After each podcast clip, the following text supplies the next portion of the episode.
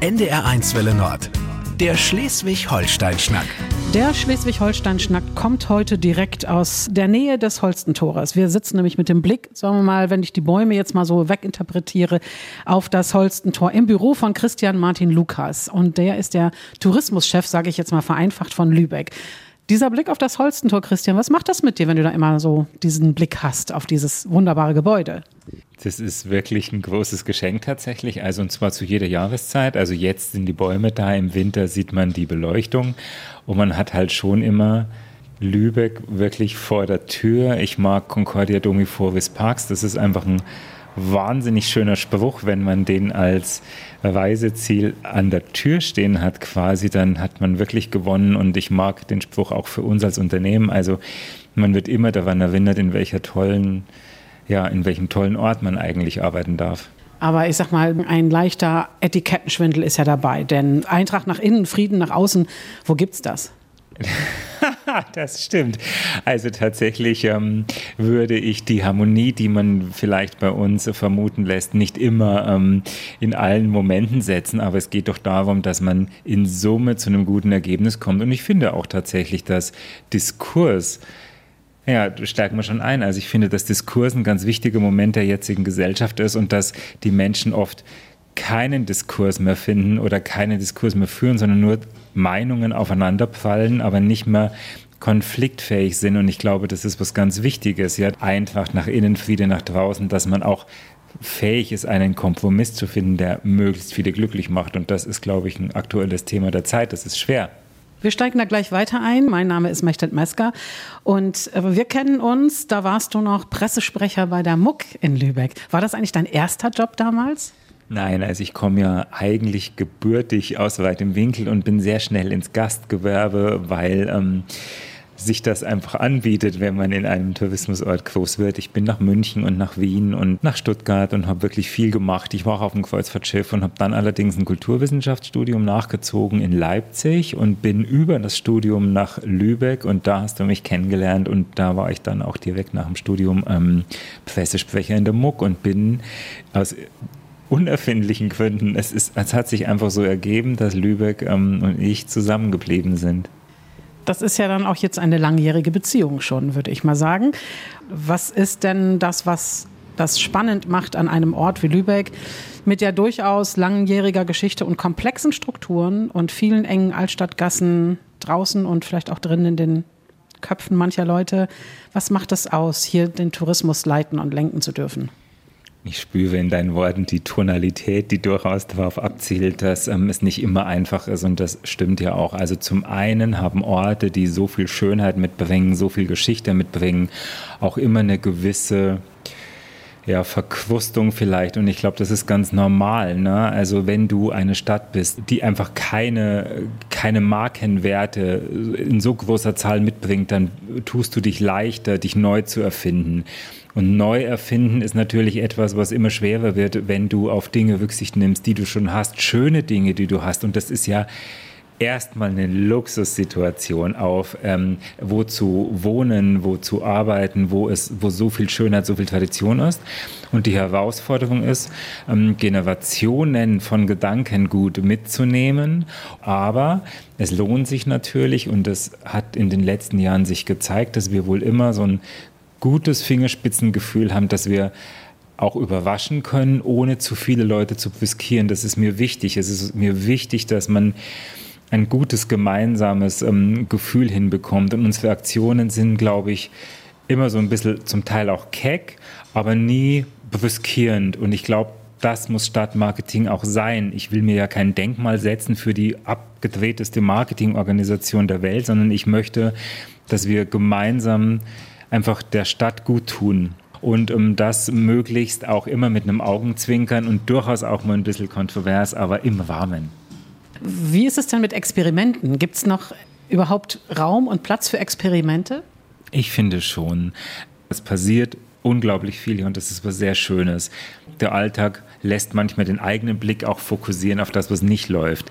Denken wir an das Thema Baustellen, Baustellen im übertragenen Sinne. Das wird rauf und runter diskutiert, aber ohne Baustellen kein Fortschritt, ohne Wandel kein Fortschritt. Ähm, wenn nichts schließt, öffnet nichts neu. Ja? Also es sind lauter Themen jetzt angeteasert, die momentan alle bewegen und ich glaube, wir leben im Wandel wie schon immer. Lübeck ist im Wandel, es tut sich viel und ja, Lübeck ist bereit für Experimente. Ihr habt viele Baustellen, was du schon gerade angesprochen hast, die ja nicht direkt mit euch zu tun haben. Also äh, die Baustelle, ein großes Karstadthaus schließt, jetzt schließt auch das zweite Haus. Die Baustelle, es gibt Diskussionen über eines der bedeutendsten Museen, das Buddenbrook-Haus. Es gibt natürlich dann die Infrastrukturprobleme, die immer überall auftauchen. Was könnt ihr aus diesen Baustellen ziehen an neuen Ideen? Wo könnt ihr da reingehen? Also unser Job ist ja, quasi eine permanente Wettbewerbsbeobachtung. Und dadurch bist du natürlich, und das ist unser Fokus, immer auch offen für Neuerungen, offen, was passiert in Wien, was passiert in München, was passiert auch international, um diese Brille dann einzubringen. Und das, ähm, muss ich sagen, hat sich in den letzten Jahren gravierend gewandelt, dass wir nicht mehr gesehen werden als die Tourismus-Marketing-Organisation, sondern dass wir wirklich in diesem wunderschönen Begriff Destinationsmanagement angekommen sind. Also mit den Fachbereichen sprechen zu dürfen, unsere Ideen einbringen zu können oder auch um Rat gefragt zu werden. Und das ist sehr, sehr wertvoll und das ist uns geglückt. Und ich glaube, das ist uns geglückt, weil wir nicht darauf beharren, eine Position einzunehmen, sondern das muss zwischenmenschlich funktionieren. Gerade in der Größe von Stadt wie Lübeck ist es ganz wichtig, da müssen die richtigen Menschen zusammenkommen. Und ich glaube, da ist momentan viel.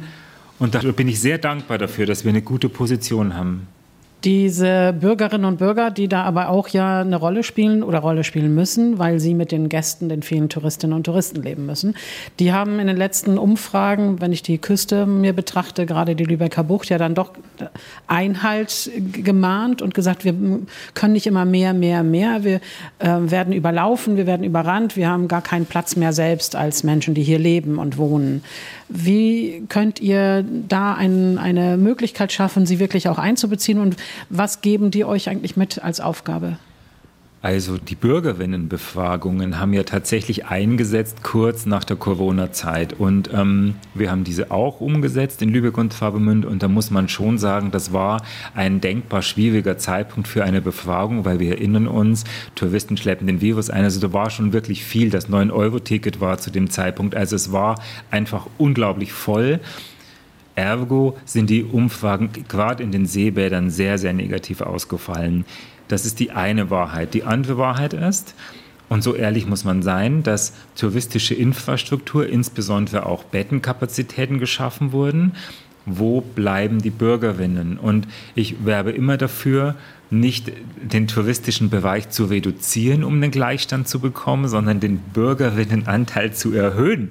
Also warum sollte man es den Gästen schlechter machen? Man sollte es eher den Bürgerinnen besser machen. Das heißt, ähm, Veranstaltungen zu generieren, die immer auch für Lübeckerinnen und Travemünderinnen da sind, den Tourismus zu lenken. Das ist nämlich gar nicht so leicht. Alle reden von Tourismus und Besucherinnenlenkung, aber es lässt sich keiner lenken. Das weiß man von sich selber aber zum Beispiel eine ganzjährige Auslastung zu erreichen, keine weiteren Bettenkapazitäten mehr zu schaffen.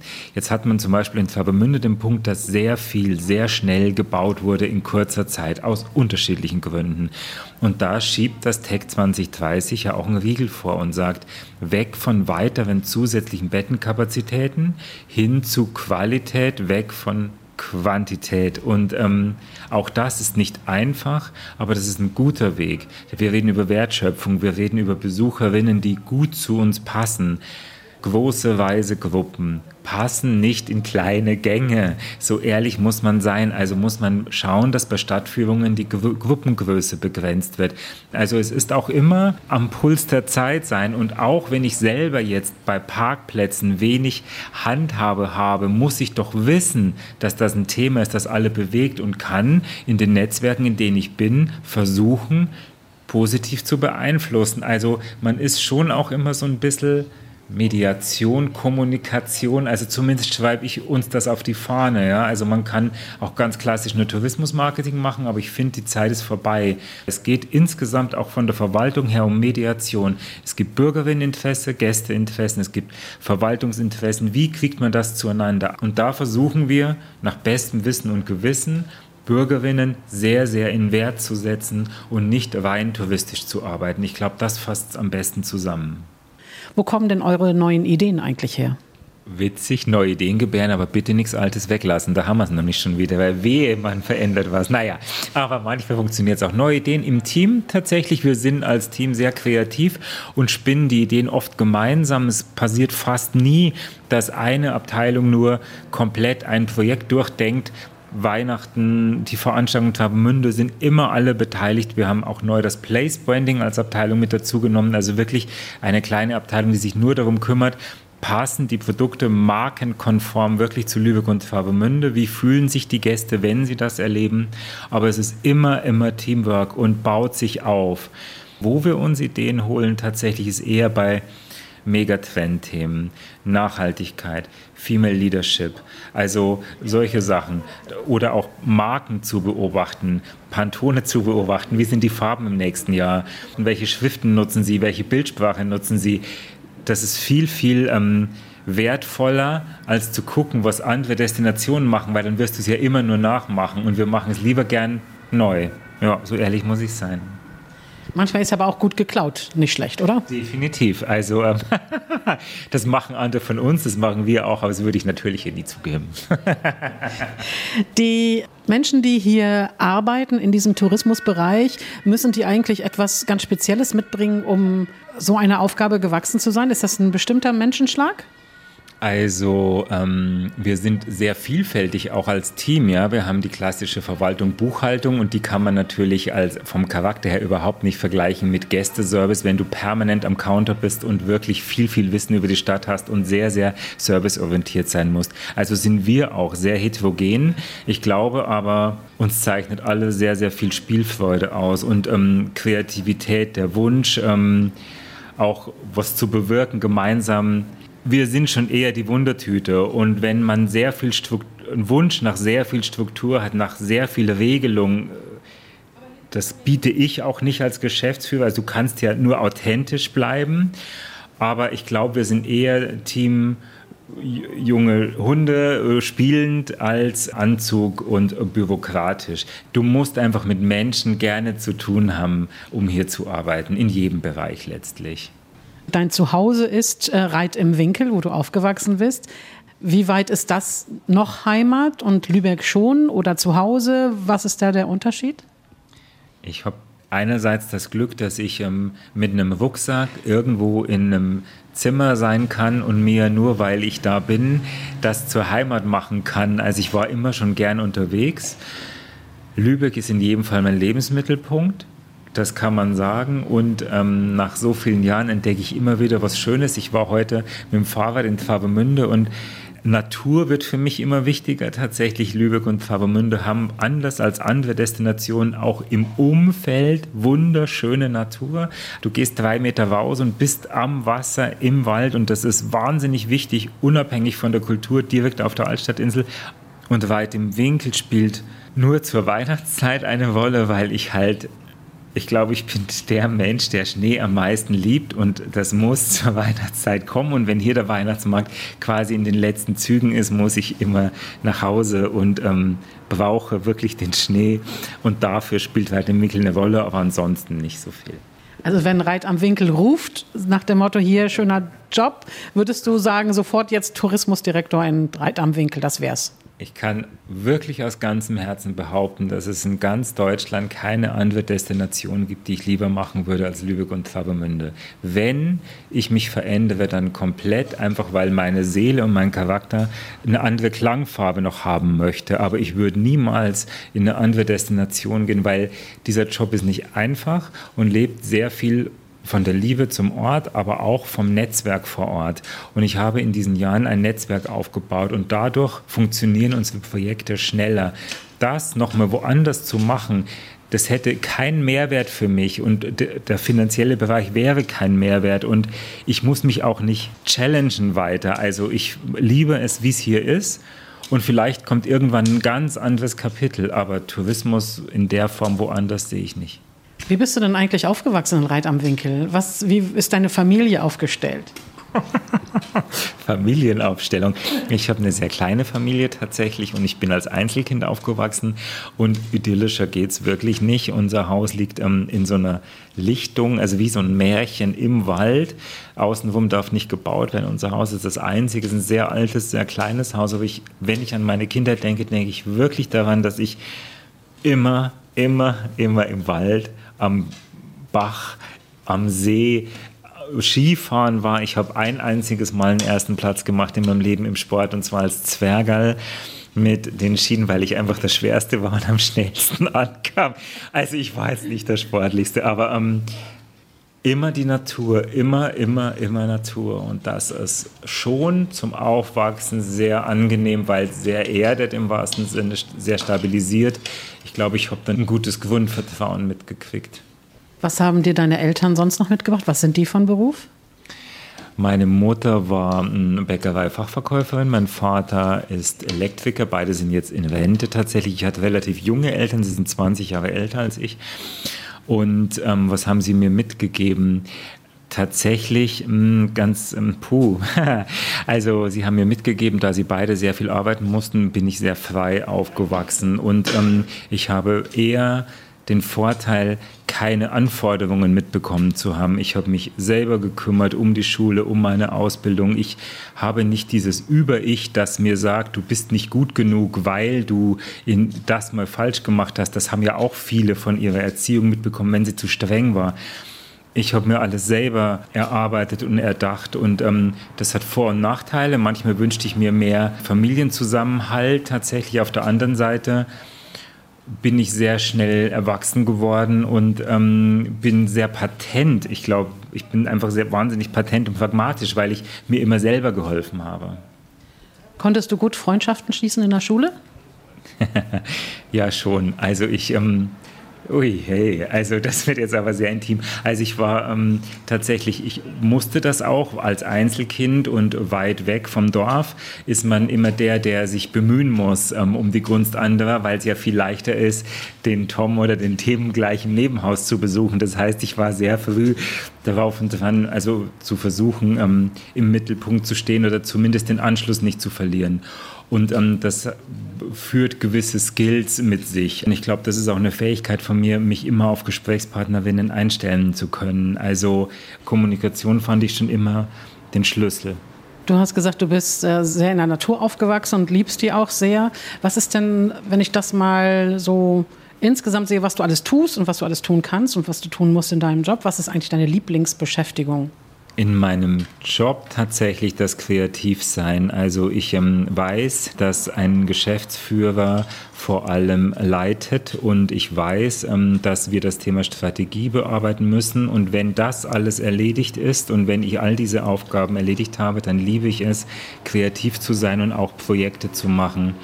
Aber wenn du mich so fragst, ist das Mitgestalten, das Kreativsein das Schönste in der Arbeit und privat, boah, ist es aktuell tatsächlich ähm, Fahrradfahren, also für mich zu sein, in der Natur zu sein und selbstverständlich nach Wien zu fahren, weil ähm, Wien für mich persönlich, also so sehr Lübeck mein Lebensmittelpunkt ist, ist Wien meine Herzensheimat und da habe ich, glaube ich, zwei wunderschöne Orte gefunden, die sich gegenseitig ganz gut in meinem Leben befruchten.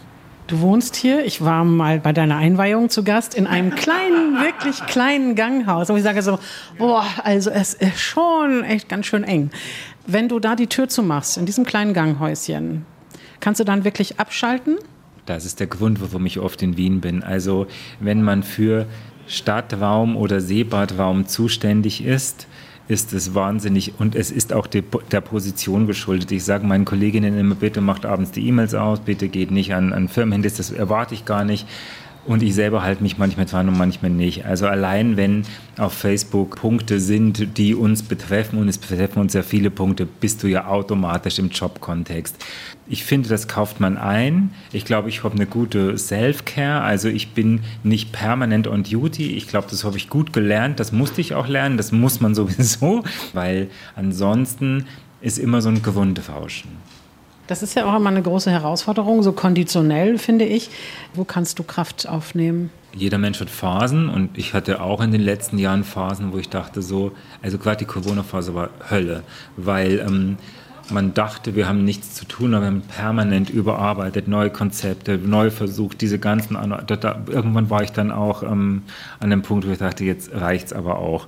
Aber meistens muss ich wirklich sagen, schöpfe ich aus der Arbeit Kraft, weil wenn es gut läuft, der Vorteil am Projektarbeit ist, es baut sich auf, du machst was fertig, die Gäste sind da, sie freuen sich, da kommt wahnsinnig viel zurück. Wenn es gut läuft, belohnt dieser Job sehr.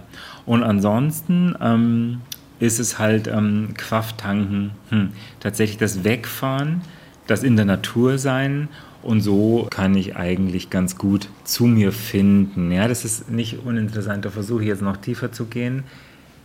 Aus irgendwelchen Gründen scheine ich auch eine hohe Resilienz mitgenommen zu haben, weil ich bin zwar manchmal punktuell auf Zinne, aber in Summe, glaube ich, sehr ruhig. Wir sitzen jetzt bei schönstem Wetter am offenen Fenster am Holstentor. Wenn du mal zurückblickst auf die Saison, die es jetzt gegeben hat für Lübeck und für das Seebad Travemünde, wie ist es gelaufen? Also Schlagworte, schlechtes Wetter zur Travemünde Woche fand ich persönlich wirklich, wirklich sehr, sehr unangenehm, weil ähm, wir dieses Jahr das erste Mal das Marketing gemacht haben und eine Veranstaltung im Regen, egal wie gut oder schlecht sie ist, ist einfach eine Katastrophe draußen, da braucht man nicht drüber reden. Das war für alle Beteiligten eine Herausforderung, wirklich. Ansonsten von der Auslastung her, die ist zurückgegangen im Vergleich zu letztem Jahr und da muss ich ganz ehrlich sagen, das letzte Jahr war perfekt. Die Leute konnten noch nicht so wirklich ins Ausland reisen. Sie wollten endlich wieder reisen. Die Ausgabe zur Zurückhaltung war noch nicht so da. Viele haben tatsächlich über Corona gespart. Ich habe es nicht geschafft, ich weiß nicht, aber viele haben es gemacht. Das war einfach ein sehr, sehr perfektes Jahr, wenn, wenn man um das Thema Umsätze spricht. Dieses Jahr kommen die oben genannten ähm, Probleme dazu und ähm, die Auslastung geht zurück. Gefühlt ist aber nicht die Auslastung das größte Problem im Tourismus, sondern das Thema Mitarbeiterinnen und Personalressourcen. Und da wird viel passieren müssen. Also ich gehe davon aus, das ist immer so ein multikausaler Erklärungsansatz im Tourismus, wenn dann immer gefragt wird, wie sind die Übernachtungszahlen und so.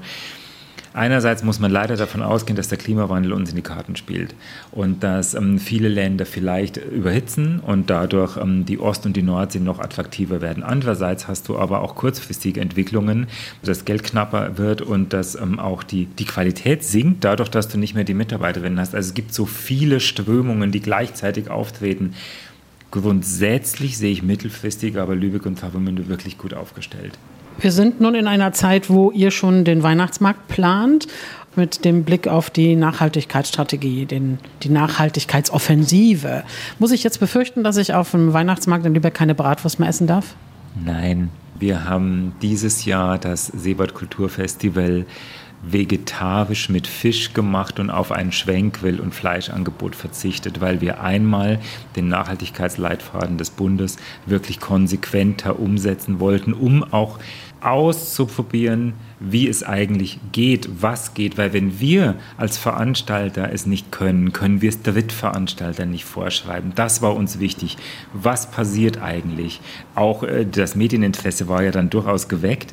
Wie geht man damit um? Ja, hält man das aus? Was macht das auch mit dem Team, wenn so viele negative Kommentare kommen? Das ist nicht einfach. Aber es war ja nie der Gedanke, dogmatisch auf alle Veranstaltungen das auszudehnen. Der Weihnachtsmarkt hat andere Möglichkeiten, nachhaltig zu werden. Der Weihnachtsmarkt spricht eine sehr, sehr große Zielgruppe an. Und da sind wir ja schon Schritte gegangen, dass man weggeht von den Keramiktassen hin zu nachhaltigen Glastassen ohne Jahreszahl, die wiederverwertet werden können und in Europa produziert werden. Dass man nur mit Ökostrom arbeitet, also mit den Stadtwerken spricht dass man das Thema Mülltrennung stärker angeht. Aber natürlich ist eine Großveranstaltung eine unglaubliche Herausforderung vor dem Nachhaltigkeitskontext. Und natürlich kann man nicht vermeiden, dass der Begriff Nachhaltigkeit ein wenig überstrapaziert wird, weil selbstverständlich, wenn viele Menschen sich auf den Weg machen und viel ähm, konsumiert wird, stellt man sich die Frage, wo Nachhaltigkeit geschieht. Ich glaube aber trotzdem daran, dass der Weihnachtsmarkt zum Beispiel eine sehr, sehr große soziale Komponente hat, nicht nur eine wirtschaftliche Komponente und dass man auch auf die soziale Nachhaltigkeit eingehen muss und dass Menschen weiterhin, das ist ganz wichtig, feiern müssen, auch in schwierigen Zeiten. Und das kann der Weihnachtsmarkt bieten, das kann das Hanse Kulturfestival bieten. Und mit vielen, vielen Schritten kann man die Nachhaltigkeit wie so bei so einem Drehregler nach oben setzen. Und da sind wir schon ganz gut drin. Aber nein, auf Bratwurst muss keiner verzichten. Man kann darauf verzichten, man muss aber nicht. Was meinst du mit sozialer Nachhaltigkeit? Ich mag den Begriff Lagerfeuer schaffen. Wenn zum Beispiel der Koberg mit einem Garten gesetzt wird und Menschen zusammenkommen, wenn der Weihnachtsmarkt dazu führt, dass man gemeinsam über den Weihnachtsmarkt geht und eine schöne Zeit hat. In übrigens, warum gibt es Weihnachtsmärkte in der dunkelsten Zeit, wo die Depressionen nach oben gehen?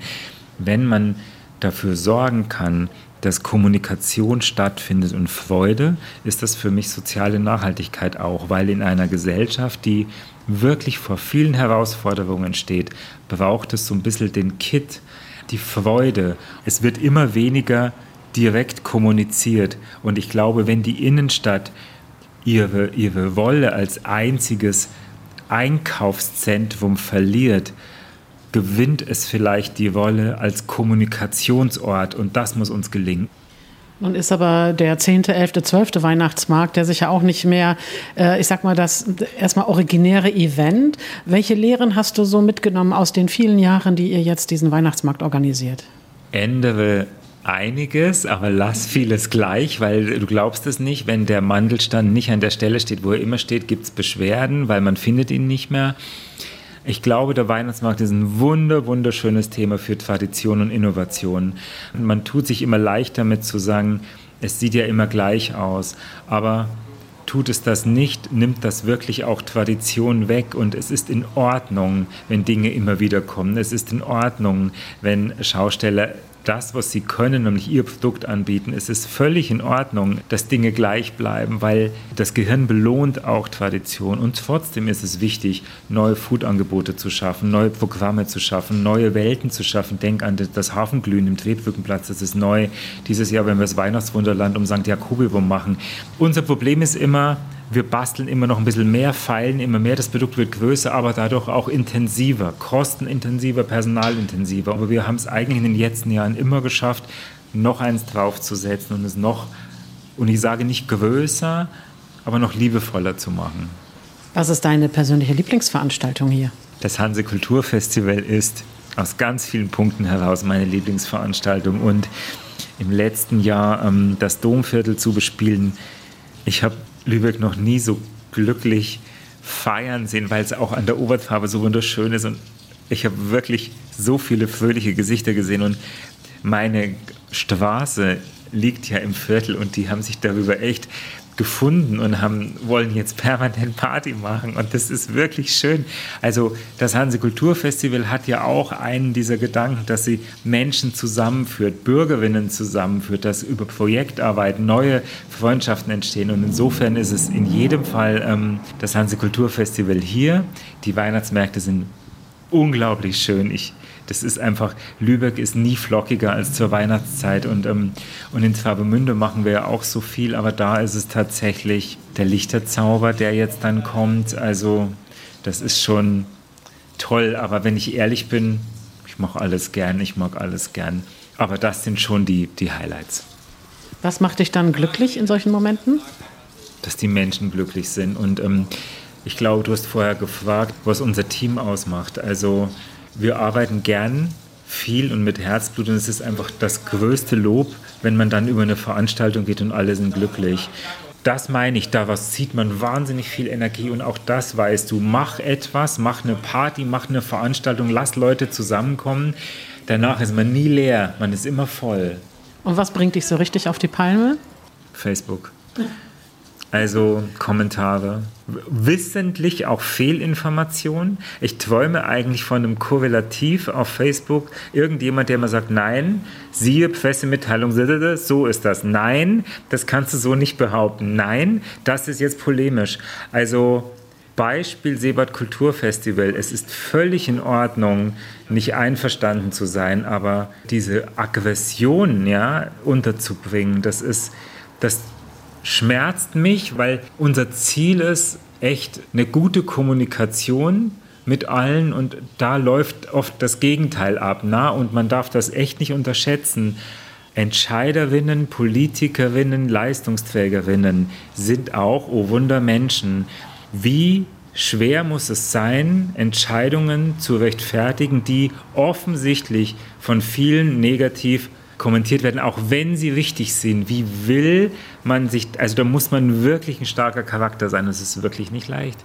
Und da dann zu bleiben, weil man von etwas überzeugt ist und nicht einzuknicken, da, da wünsche ich allen Rückgrat.